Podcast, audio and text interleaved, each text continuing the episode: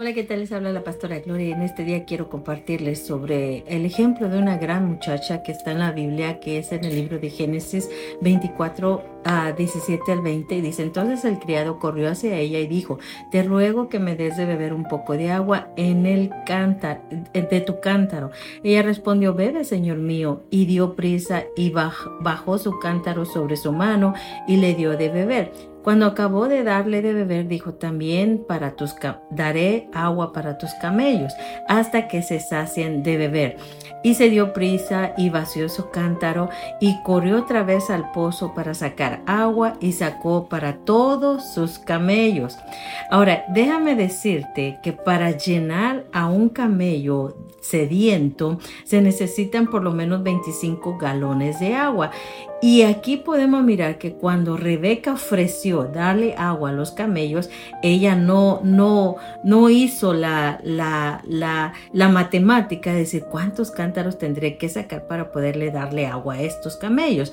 La actitud de ella fue servir. La actitud de ella fue dar el mejor servicio. Y aquí podemos que Rebeca fue una muchacha diferente, que sirvió sin pensar o sin evaluar lo que lo, la iba a cansar. Posiblemente era como un día cualquiera para ella, pero sabes que esa obediencia cambió su vida para siempre.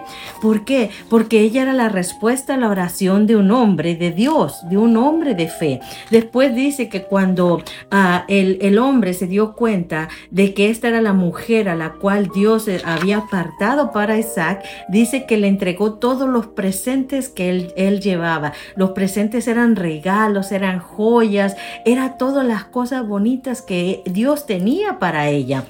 Entonces imagínate si Rebeca no hubiera querido darle agua a sus camellos y dice, oh, solo te voy a dar a ti porque ay, ando bien cansada y no le puedo dar a todos tus camellos. No, ella obedeció. Y hoy en día vemos que hay tantas muchachitas, jovencitas que quieren tener un hombre rico y que quieren que les, les, les, den todo, mas sin embargo no están dispuestas ni a levantar un, un vaso, no están dispuestas ni a hacer nada en sus vidas. Entonces Dios te quiere llamar hoy y decir, tu servicio vale mucho mucho, porque tu servicio puede cambiar tu vida. Nosotros como hijos de Dios estamos llamados a servirnos los unos a los otros. Jesús nos dio el mejor ejemplo.